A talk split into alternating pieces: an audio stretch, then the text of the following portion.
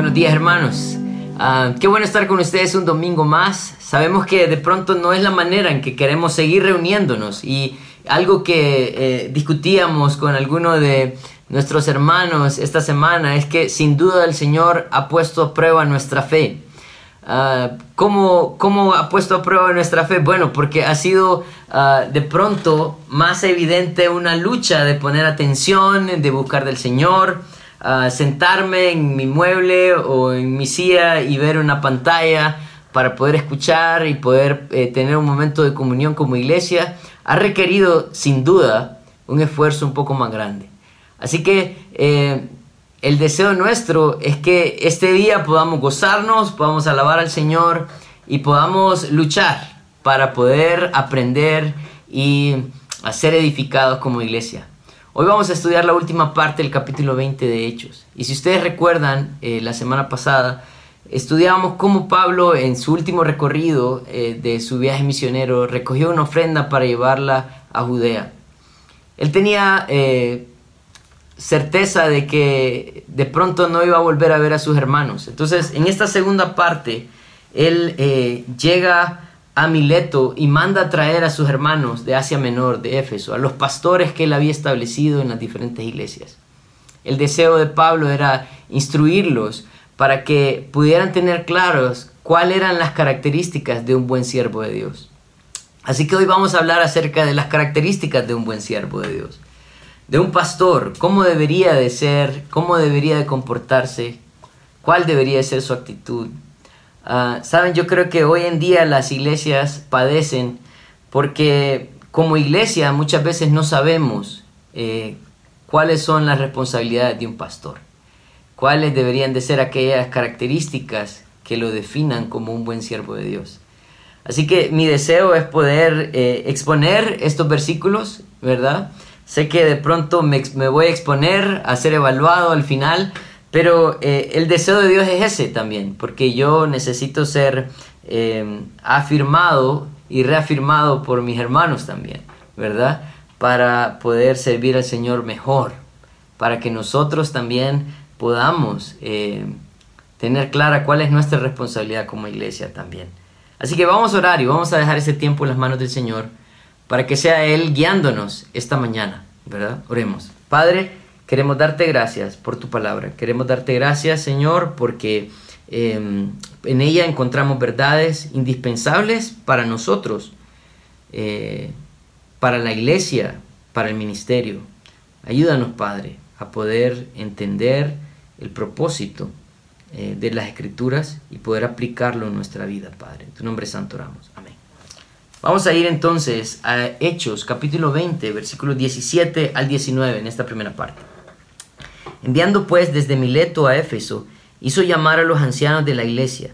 Cuando vinieron a él, les dijo, Vosotros sabéis cómo me he comportado entre vosotros todo el tiempo, desde el primer día que entré en Asia, sirviendo al Señor con toda humildad y con muchas lágrimas y pruebas que me han venido por acechanza de los judíos.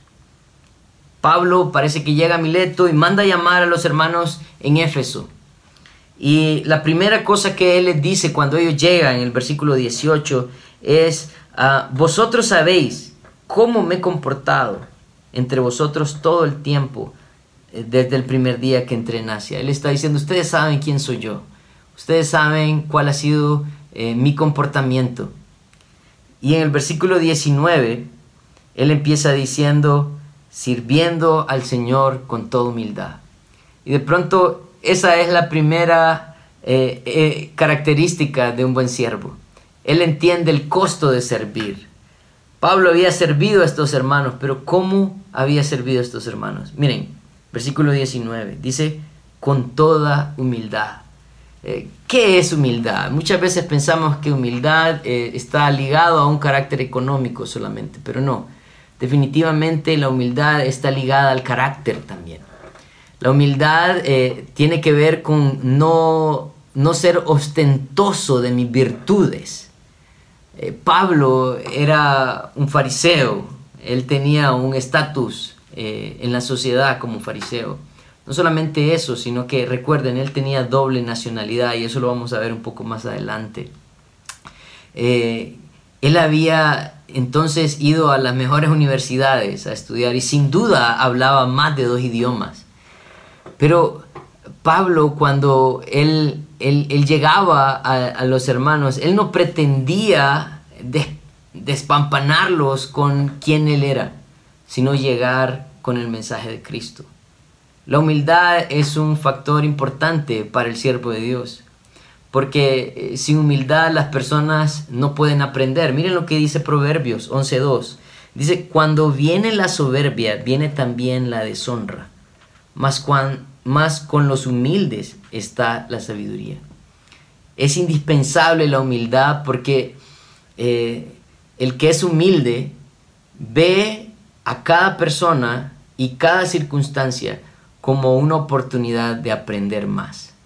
Si usted es alguien soberbio, usted jamás va a aprender de las circunstancias, jamás va a aprender de las personas.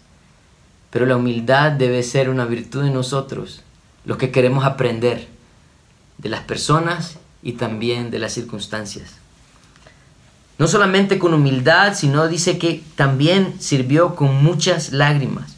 Y estas muchas lágrimas está ligado en, el sacrificio que hizo Pablo en servir a los demás. Miren, es fácil servir a los demás cuando todo el mundo está alegre con lo que uno hace. Pero es difícil servir a aquellas personas que son difíciles de servir. a veces en la iglesia nosotros queremos apoyar a alguien y no quiere la ayuda nuestra, y es difícil.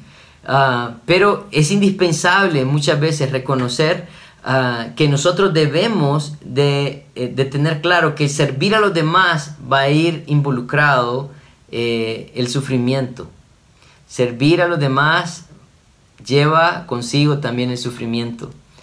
Pablo le escribía esto a Timoteo en 2 Timoteo capítulo 2 versículo 24 y le hablaba acerca de la actitud que él debería de tener. Miren, porque el siervo del Señor no debe ser contencioso, sino amable para con todos, apto para enseñar, sufrido, que con mansedumbre corrija a los que se oponen por si quizá Dios les conceda que se arrepientan para conocer la verdad y escapen del lazo del diablo que están cautivos a voluntad de Él. Así que eh, el servir y el sacrificar por los demás, el, eh, eh, sufrir en medio de ese deseo de ayudar a los demás, de pronto me va a dar la oportunidad de ser escuchado en algún momento. Y de pronto el Señor me va a dar la oportunidad de hablar una verdad que los liberte del engaño en el que están sumergidos. Pero no solamente eso, sino que también, dice el versículo 19, que había servido a través de muchas pruebas. Dice el versículo 19, y pruebas que me han venido por, las acechanzas de los judíos. ¿Cuál es la idea de que servir también me va a llevar no solamente a ser humilde, a sufrir, sino que a ser probado? Bueno, miren, las pruebas tienen un propósito en nuestra vida. Santiago dice que eh, tenemos que tomar por sumo gozo cuando hallemos en diversas pruebas, sabiendo que la prueba de nuestra fe produce paciencia. La idea de paciencia es resistencia. Eh, a, lo largo de las pruebas nosotros debemos de ser mejorados. Eso es la, idea, eh, ese es, ese es en realidad el enfoque. El Señor nos va enseñando a vivir mejor, a ser mejores cada vez que Él nos prueba. Cuando eh, Pedro escribía la carta de primera de Pedro a la iglesia que estaba en la dispersión, a los que estaban siendo probados, les dice lo siguiente en primera de Pedro 1.7. Dice, para que sometida a prueba vuestra fe, ponga atención en esto, dice, mucho más preciosa que el oro, el cual, aunque perecedero, se prueba con fuego, sea hallada en alabanza, gloria y honra cuando sea manifestado Jesucristo. Él estaba diciendo, ¿saben? El propósito de las pruebas es el mismo propósito que eh, tiene el joyero con el oro. Cuando el oro eh, necesitan que sea más puro, le suben la llama, ¿verdad? Y, y lo que hace el calor es que saca las impurezas y ahora el oro queda más puro. Las pruebas sirven para sacar de nosotros lo que nos sirve muchas veces, ¿verdad? Cuando apretamos una naranja queremos sacar jugo. Cuando el Señor nos aprieta un poco, lo que quiere sacar de nosotros es todas aquellas cosas que de pronto no nos sirven y que eh, el deseo de Él es forjarnos a ser más resistentes, a ser personas eh, conforme a su imagen también.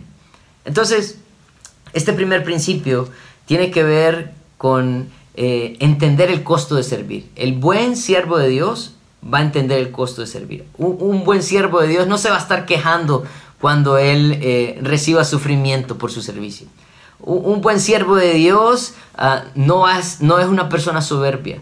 Eh, un buen siervo de Dios va a reconocer que las pruebas lo van a ayudar a ser mejor. Entiende el costo de servir. Pero no solamente eso, sino que, miren, eh, también el versículo 21, en el versículo, perdón, 20 y 21 dice lo siguiente, dice, y, como nada fuese útil, he rehuido de anunciaros y enseñaros públicamente por las casas, testificando a judíos y a gentiles acerca del arrepentimiento para con Dios y de la fe en nuestro Señor Jesucristo. Ah, él entiende entonces que tiene eh, o ha hecho un trabajo importante. Versículo 20 dice que eh, él ha rehuido de anunciar y enseñar públicamente por las casas. Miren, el buen siervo de Dios va a enseñar e instruir. ¿Qué tiene que ver enseñar e instruir? ¿Cuál es la diferencia entre estas dos palabras? Bueno, al parecer, enseñar tiene que ver con mostrar una verdad bíblica, predicar una verdad bíblica. Pero instruir tiene que ver con enseñar a las personas a cómo obedecer esa verdad bíblica. El Señor eh, en la iglesia no solamente quiere predicadores, sino que también quiere personas que instruyan a la grey, a la iglesia, a poder obedecer la palabra de Dios. Muchas veces nosotros vemos un mandato, pero no sabemos cómo obedecerlo. Pero dice Pablo que él lo había hecho públicamente y también lo había hecho en las casas. El deseo de Pablo no solamente era predicar, sino llevar a las personas a la obediencia. ¿A quiénes lo había hecho? Versículo 21 dice, testificando a judíos y a gentiles. Pablo no había hecho distinción de personas. ¿Saben? Cuando nosotros vemos la gran comisión, el Señor quería que nosotros fuéramos a todo el mundo y cuando habla de todo el mundo, era literal a todo el mundo. Porque eh, Dios mandó a su Hijo a morir por todo aquel que en Él cree. Así que el Señor no hace distinción de razas, Él no hace distinción económica, Él no, no segrega a ningún grupo. Todas las vidas son importantes para el Señor. Y Pablo estaba claro de su labor que él tenía que llevar la palabra del Señor a judíos y a griegos. Si ustedes recuerdan, los judíos tenían una lucha porque ellos rechazaban a todos aquellos que no eran de su nacionalidad, al punto de no querer predicar el Evangelio. Pero eso era pecado y el Señor ha ido cambiando esa mentalidad a lo largo de los hechos, lo hemos visto. Y eso es algo que el Señor quiere que nosotros entendamos. No debemos de hacer distinción de personas.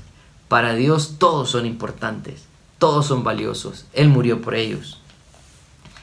Pero en el versículo 21 parece que nos da la característica de esta enseñanza e instrucción.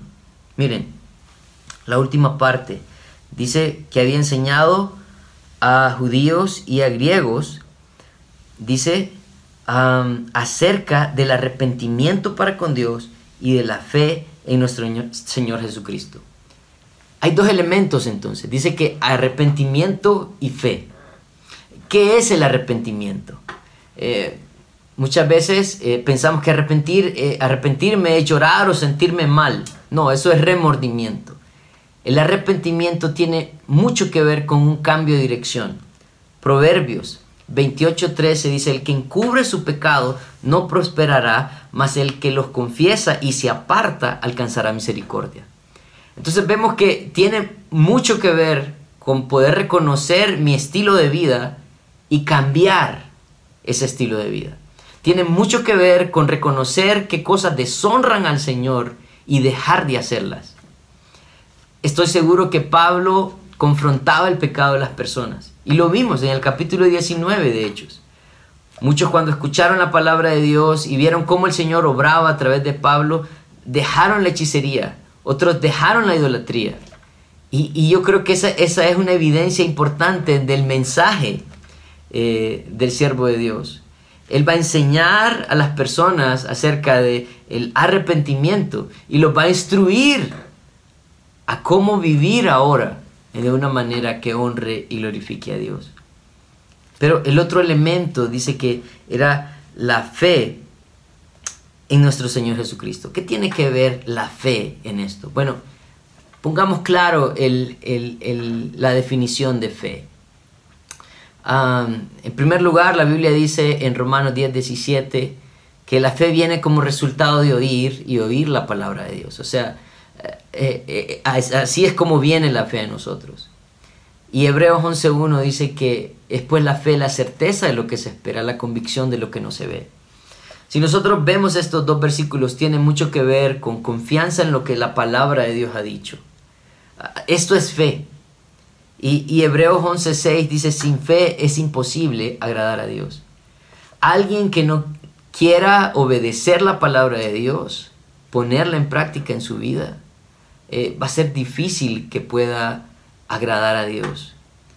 Por esa razón nosotros tenemos grupos casa para poder discutir los versículos, poder contestar preguntas, estudios, uh, discipulados, clases, ah, porque nuestro deseo no solamente es que ustedes puedan eh, recibir una enseñanza cada domingo, sino que se preocupen por la instrucción de cómo poner en práctica estas enseñanzas. Eh, la fe tiene que ver con la importancia de la palabra de Dios. Así que eh, necesitamos ponerla en práctica. Esto nos lleva a nuestra tercera característica. Vimos la primera característica tenía que ver con saber el costo de servir, con enseñar, instruir. Pero en el versículo 22 al 24 Pablo eh, sigue hablando a este grupo de pastores y le dice, Ahora he, aquí ligado yo en espíritu, voy a Jerusalén sin saber lo que me haya de acontecer, salvo que el Espíritu Santo por todas las ciudades me ha dado testimonio, diciendo que me esperan prisiones y tribulaciones.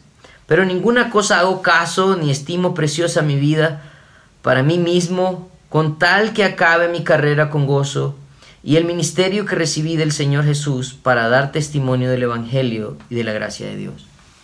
En primer lugar, vemos que el, buen siervo de Dios debe ser alguien guiado por el Espíritu Santo. Pero en esta parte, ¿cómo estaba siendo guiado eh, Pablo? Porque él está diciendo, yo sé que de pronto no me van a volver a ver, el Espíritu me ha, me ha instruido y me ha dicho que me vienen de pronto prisiones y luchas. ¿Cómo alguien puede decir que está siendo guiado por el Espíritu de Dios? Bueno, recuerden, eh, en primer lugar, Pablo conocía la diferencia entre una instrucción y una prohibición, ¿verdad? Eh, Pablo, en muchas ocasiones, nosotros pudimos ver, hemos podido ver a lo largo del libro de los Hechos, que el Espíritu no lo dejaba entrar en algunos lugares. Él decía, no, Pablo, tenés que seguir adelante. Y él seguía adelante. Él entendía la diferencia entre la prohibición, ¿verdad? De no ir a esos lugares y seguir adelante. Eh, y él eh, también eh, había entendido la instrucción donde el Señor lo guiaba a ir a otros lugares a que predicara la palabra de Dios. Pablo entendía que aunque, aunque el Señor estaba preparándolo para este tiempo, no le estaba impidiendo ir, sino que lo estaba llevando hasta Judea para eh, que él tuviera que padecer lo que tenía que padecer, porque había una meta, había una meta. Miren lo que dice eh, Hechos 19:21, esto es lo que dice Pablo desde Éfeso, mucho antes de que todo lo que le va a suceder le suceda. Dice el versículo 21, dice, pasadas estas cosas, Pablo se propuso en espíritu ir a Jerusalén después de recorrer Macedonia y Acaya, diciendo, después que haya estado ahí, me será necesario ver también a Roma. Cuando él sale de Éfeso, él tiene una meta. Él dice, voy a dar esta vuelta y después me voy para Roma. Pablo no sabía eh, cómo o cuándo sería que él llegaría. Si nosotros vemos en Romanos capítulo 1, versículos 9 y 10, dice, porque testigo me Dios, a quien sirvo en mi espíritu, en el Evangelio de su Hijo, de que sin cesar hago mención de vosotros siempre en mis oraciones, rogando de que alguna manera tenga al fin, por la voluntad de Dios, un próspero viaje para ir a vosotros. Pablo revela en estos versículos de Romanos 1 su deseo de ir a visitar a sus hermanos en Roma. No había podido ir, pero él rogaba para ir a Roma. Pero al parecer el Señor ya estaba mostrándole algunas cosas. Recuerden que Romanos fue escrito cuando él llegó a Corinto por última vez. Y les escribe en Romanos 15, versículo 30 y 33, dice, pero os ruego hermanos, por nuestro Señor Jesucristo y por el amor del Espíritu, que me ayudéis orando por mí a Dios, para que sea librado de los rebeldes que están en Judea, y que la ofrenda de mi servicio a los santos en Jerusalén sea acepta, para que con gozo llegue a vosotros por la voluntad de Dios, y que sea recreado juntamente con vosotros, y el Dios de paz sea con todos vosotros. Amén. Él estaba pidiéndole a los hermanos en Roma que oraran por él, porque él sabía que había algunos rebeldes, él sabía que iba a venir algún problema, no sabía lo que iba a suceder. Pero él también tenía claro que el deseo de Dios era que él llegara a Roma, y él estaba dispuesto a hacerlo. Él tenía una determinación ah, muy fuerte. Miren lo que dice el versículo 24. Dice, pero de ninguna cosa hago caso, ni estimo preciosa mi vida para mí mismo, con tal de que acabe mi carrera con gozo y el ministerio que recibí del Señor Jesús para dar testimonio del Evangelio y de la gracia de Dios. Él estaba diciendo, no hago caso de estas amenazas, estas cosas no me van a parar a mí porque yo estoy determinado en obedecer la voluntad de Dios y si es necesario, entregar también mi vida. Él entendía el precio de la obediencia. En, Filipenses 4, ¿saben? Eh, la carta a Filipenses fue escrita en su primer encarcelamiento. o sea que justo después de haber hecho todo este tercer viaje misionero, él fue encarcelado. Y él está diciendo a, la iglesia en Filipo, le está diciendo esto, dice, todo lo puedo en Cristo que me fortalece. Muchas veces tomamos mal este versículo. Y nosotros decimos, ay, Pablo es invencible, el brother, uy, sí, poderoso. Pablo estaba encarcelado después de haber obedecido al Señor y llegar a Roma y empezar a sufrir el encarcelamiento hasta eh, el sufrimiento, pero él, en medio de esto, él decía, todo lo puedo en Cristo que me fortalece. Él entendía que obedecer al Señor a veces eh, iba a tener un precio alto, pero él estaba dispuesto a hacerlo. Su amor al Señor era mucho más grande que sus deseos o que sus temores. Eh, entonces vemos que el siervo de Dios va a ser guiado por el Espíritu Santo va a, tener claridad de las instrucciones y las prohibiciones también. Él va a tener determinación y eh, va a tener claro cuál es el precio de la obediencia. En los versículos siguientes, del versículo 25 al 35, eh, viene una instrucción bien clara a, a los pastores, a los líderes de las iglesias que estaban en Éfeso. Y miren, la primera parte dice así, versículo 25 al 27, dice, y ahora he aquí, yo sé que ninguno de todos vosotros, entre quienes he pasado predicando el reino de Dios, verá más mi rostro. Por tanto, yo os protesto en el día de hoy que estoy limpio de la sangre de todos, porque no he rehuido anunciaros eh, todo el consejo de Dios. Él está diciendo, saben, yo he venido delante de ustedes y he sido como una atalaya. ¿Cuál era el, trabajo de una atalaya? Bueno, una atalaya, yo no sé si ustedes han visto en, esas películas de los reinos que en las murallas habían ciertas torrecitas que estaban ahí. Dentro de esa torrecita había una atalaya. ¿Y cuál era el trabajo de él? Bueno, él, él pasaba vigilando. Él vigilaba y cuando venía el peligro, entonces él venía y empezaba a sonar una trompeta para que todo el ejército y todo el pueblo se alistara porque venía el peligro. Él está diciendo, saben, mi trabajo ha sido ese. Yo he venido delante de ustedes ah, y, he venido a anunciar el reino de Dios. De pronto ustedes ya no van a volver a verme. De pronto yo voy a entregar las llaves de la atalaya. Pero yo estoy limpio de la sangre de todos ustedes. Yo he cumplido mi labor de anunciarles el ah, mensaje de Cristo. Él entiende que una lucha grande que nosotros vamos a tener en la iglesia es estar alerta, alerta del peligro y poder anunciar eh, y poder eh, prevenir eh, las batallas. Ah, él entiende que ese era un trabajo importante. Así que él empieza dando su primer consejo en el versículo 28. Dice, por tanto mirad por vosotros y por el rebaño en que el Espíritu Santo os ha puesto por obispos para apacentar la iglesia del Señor, la cual Él ganó por su propia sangre. Miren cómo empieza el versículo 28. Eh, Él está diciendo, mirad por vosotros y por el rebaño. Él está diciendo, tengan cuidado con ustedes y tengan cuidado con el rebaño.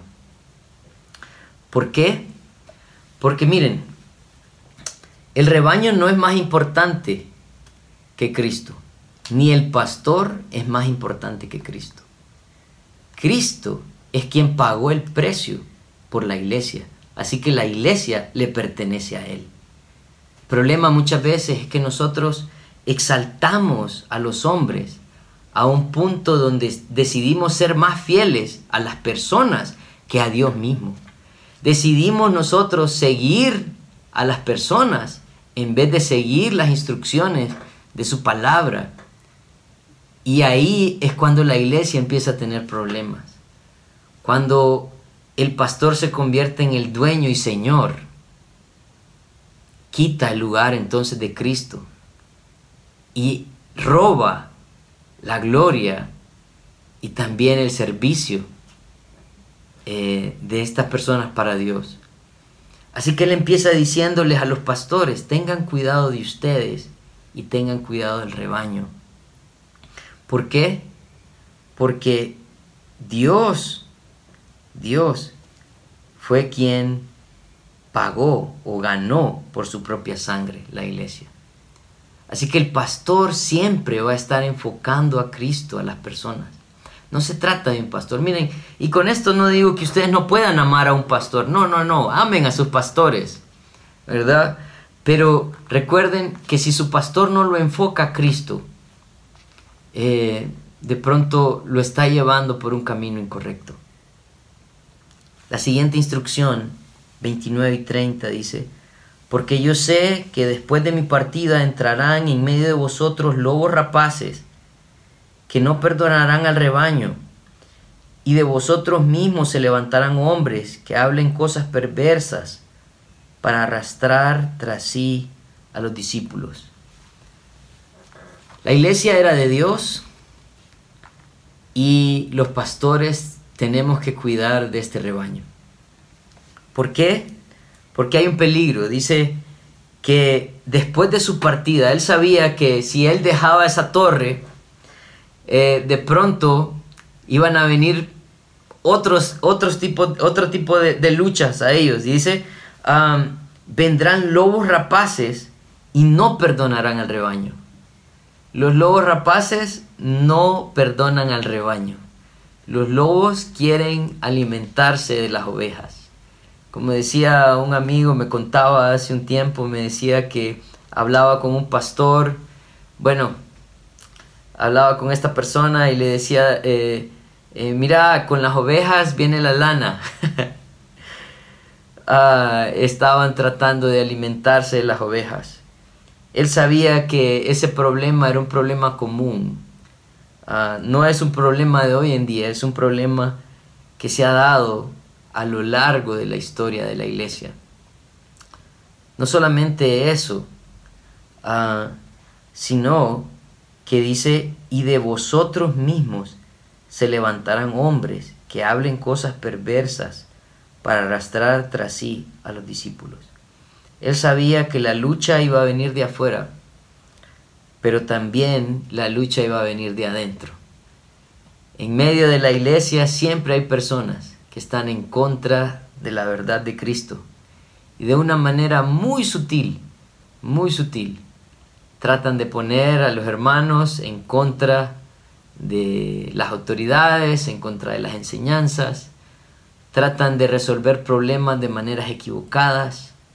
Ah, yo creo que eh, a veces uno esperaría que las luchas solo fueran de afuera, pero definitivamente eh, por esa razón necesitamos velar por la iglesia, necesitamos cuidar de la iglesia, prestar atención a lo que dicen nuestros hermanos, eh, prestar atención también, ¿verdad?, a, sus quejas o sus reclamos y ver eh, cuáles son las intenciones muchas veces, ¿verdad?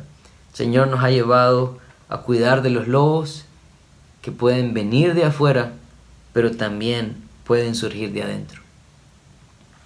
En el versículo 31 le da una instrucción entonces, dice, por tanto, velad acordándoos que por tres años, de noche y de día, no he cesado de amonestar con lágrimas a cada uno. El pastor tenía un trabajo, one job, como dicen en inglés. Dice, por tanto, velad, dice. Empieza diciendo, velad. ¿Cuán importante es velad? Bueno, Jesús habló a sus discípulos de la importancia de velad y orad. En Mateo 26, 41 dice, velad y orad para que no entréis en tentación. El espíritu, la verdad, está dispuesto, pero la carne es débil. La idea de velar es la misma idea de un guachimán en la entrada de tu colonia. Él está pendiente de cuándo va a venir esa acechanza, cuándo va a venir el malo. Tienen que estar pendientes, alertas, Jesús animaba a sus discípulos antes de ser crucificado y les decía, velen, oren. Y les daba la razón, les decía, el espíritu a la verdad está dispuesto. Yo sé que dentro de ustedes tienen esa disposición de hacer las cosas bien, pero su carne es débil. Nadie que se confía de sí mismo ah, va a estar libre de caer en pecado. Esta semana nosotros estuvimos estudiando con los hombres. Eh, bueno, estamos estudiando el libro de Tito, estamos estudiando los versículos del 10 al 16. Y mm, terminábamos concluyendo acerca del carácter de los ancianos, pero también el carácter de los necios. Ah, como muchas veces nosotros, cuando nos confiamos de nosotros mismos, podemos llegar a hacer cosas atroces. Nosotros todos tenemos las posibilidades de caer en pecado. Por eso necesitamos velar. Y Pablo también añadía que tenían que acordarse de la amonestación, de la instrucción, del ánimo, de la palabra, sin duda, de los consejos que él les había dado. Ese era el trabajo del, del pastor entonces el pastor reconoce sus luchas, ¿verdad? Que debe de anunciar a Cristo, debe ser esa atalaya, que él eh, definitivamente debe recordar que la iglesia es de Jesucristo, no suya, no es la congregación más importante que Cristo, ni el pastor más importante que Cristo, y que el peligro siempre va a estar fuera y dentro de la iglesia, y que él tiene que hacer un trabajo, velar y recordar las instrucciones. Versículo 32 eh, sigue diciendo, ahora Pablo está a punto de terminar su, mensaje y dice, eh, y ahora, hermanos, os encomiendo a Dios y a la palabra de su gracia, que tiene poder para sobreedificaros y daros herencia con todos los, los santificados. Ni plata, ni oro, ni vestido de nadie he codiciado. Antes vosotros sabéis que para lo que me ha sido necesario a mí y a los que están conmigo, estas manos me han servido. En todo os he enseñado que trabajando así se debe ayudar a los necesitados y recordar las palabras del Señor Jesús que dijo, más bienaventurado es dar que recibir. Entonces, la última característica de un buen siervo de Dios es que Él reconoce no solamente sus luchas, su trabajo, sino también su responsabilidad. Él empieza diciendo en el versículo 32 que Él los encomendaba a Dios y a su palabra. Miren, la palabra de Dios tiene un poder grande. Miren lo que dice el versículo 32. Dice que tiene el poder para sobreedificaros y daros herencia con todos los santificados. Eh, Pablo también le enseñaba esto a, Timoteo en 2 Timoteo 3, 16 17 y le decía, toda la escritura es inspirada por Dios y útil para enseñar, para redarguir, para instruir, para corregir en justicia, a fin de que el hombre de Dios sea perfecto, enteramente preparado para toda buena obra. Es la palabra de Dios, es la obediencia a su palabra la que nos va a ayudar a crecer, a edificarnos, eh, eh, para poder eh, definitivamente mantenernos en el camino correcto. Nuestra responsabilidad siempre va a ser llevar a las personas a la palabra de Dios. Es la palabra de Dios la que nos va a edificar. Pero miren lo que dice el versículo 33. Versículo 33 dice, ah, ni plata, ni oro, ni vestido de nadie he codiciado. Pablo no solamente eh, reconocía que, que tenían la responsabilidad de sumergirse en la palabra de Dios y encomendarse a Dios, sino que tenían que mantener sus motivaciones correctas. Miren, es que yo creo que hay una lucha dentro de nosotros por las cosas materiales. ¿verdad? Y quiero decirles algo, los pastores no son la excepción. Si usted lucha porque usted quiere más cosas materiales, eh, quiero decirle que el pastor también es hombre, también es humano y lucha por mantenerse enfocado en las cosas que son importantes para la vida, no solamente las cosas materiales. Pero es una lucha que tenemos. Eh, el profeta Jeremías, cuando hablaba al pueblo de Israel, Miren, esto es en el Antiguo Testamento, en el capítulo 6, versículos 13 y 14. Esto es las palabras que Dios está hablando al pueblo de Israel. Y dice, porque desde el más chico de ellos hasta el más grande, cada uno sigue la avaricia. Y desde el profeta hasta el sacerdote, todos son engañadores y curan la herida de mi pueblo con liviandad diciendo paz, paz y no hay paz.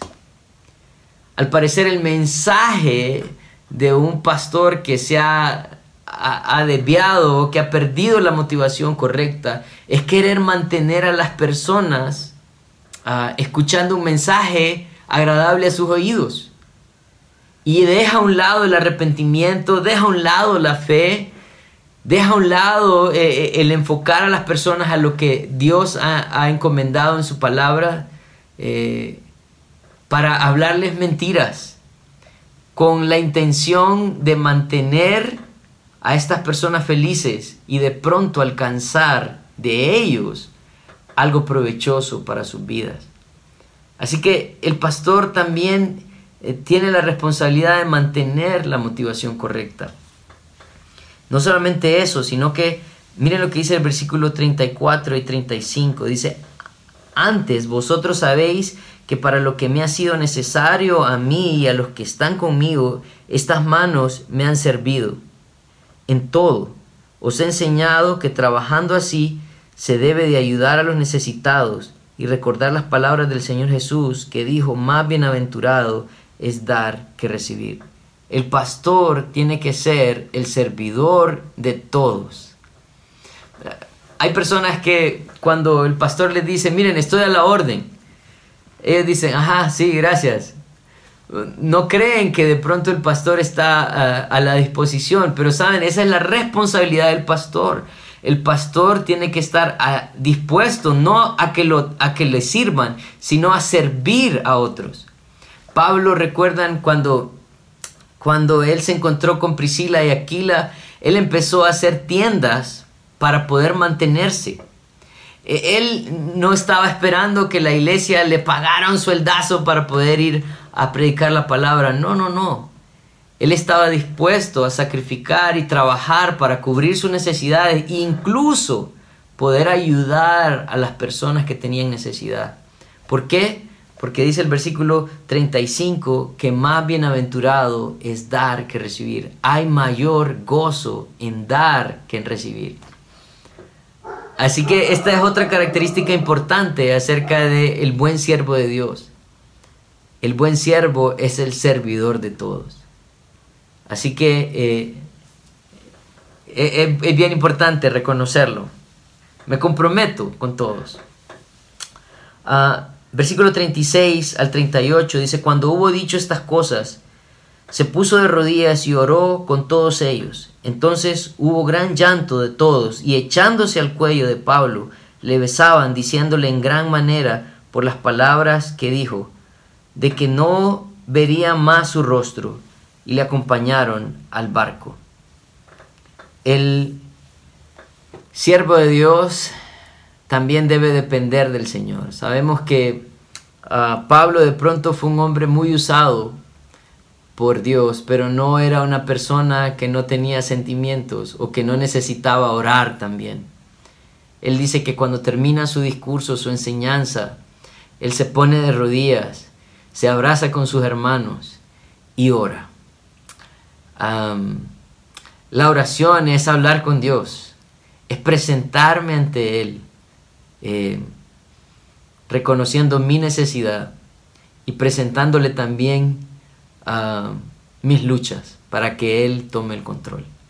El siervo de Dios debe depender del Señor. Y no hay nada de malo en llorar. Hay, personas que se enojan cuando un pastor llora. No, yo creo que no. Ah, no hay nada de malo en llorar. Demuestra su humanidad también y su sensibilidad. Así que eh, vemos que eh, Pablo era un ejemplo eh, para los pastores, un estándar alto ¿verdad? Que de pronto todos debemos de seguir. Quiero terminar con algunas conclusiones. La primera dice, el servicio nunca ha sido fácil y requiere de humildad, sufrimiento. Practiquemos servir a los demás y seremos el ejemplo más palpable de Jesús a los que nos rodean.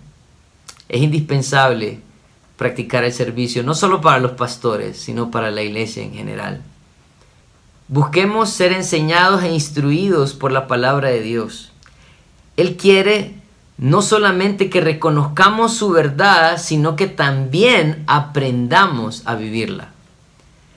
Es indispensable que usted anhele ser instruido, no solamente enseñado eh, por un domingo a través de un mensaje, sino que usted anhele ser discipulado, crecer, conocer más a detalle cómo obedecer la palabra de Dios. Es una responsabilidad nuestra. Como pastores, hacerlo, pero también como ustedes, iglesia, de dedicar ese tiempo para poder crecer. Cuidemos de los pastores, pero reconozcamos que la iglesia es de Dios. Él envió a su Hijo a pagar el precio. Si tenemos esto claro, podemos identificar el error y apoyar en nuestra iglesia local. Si usted eh, tiene claro de quién es la iglesia, usted va a tener claro entonces el mensaje que debe ser predicado, el enfoque eh, de cada eh, mensaje y de cada instrucción del pastor siempre va a apuntar a Jesucristo. Así que nosotros debemos de ser parte de este trabajo para que nuestra iglesia se mantenga limpia. Por último, Dependamos de Dios, su palabra, oremos, trabajemos, mantengámonos sanos en nuestra fe. Los pastores estamos para apoyarte en estas áreas. Así que, ah, hermanos, como iglesia queremos seguir avanzando. Queremos ser un testimonio en nuestra ciudad, en nuestro país, a las personas eh, que nos siguen de pronto o que nos escuchan en diferentes partes del mundo es una responsabilidad que tenemos que hacer como cuerpo. Por eso es importante este mensaje también. Así que ah, pidámosle al Señor que sea Él con nosotros. Oremos. Padre, queremos darte gracias por tu fidelidad. Gracias por tu amor, gracias por tu misericordia. Señor, reconocemos que te necesitamos, que hay muchas ah, áreas y aspectos de nuestra vida como líderes, como pastores, que tenemos que rendir a ti. Pero Señor, oramos que por la guianza de tu Espíritu, por la oración de nuestros hermanos y el apoyo también eh, de ellos, eh, tú vas a perfeccionarnos para ser esos líderes que tú quieres que seamos y que podamos como iglesia mantener un, mensaje sano, limpio, puro, ah, que dé honra y gloria a ti. Gracias Señor, en tu nombre santo Amén.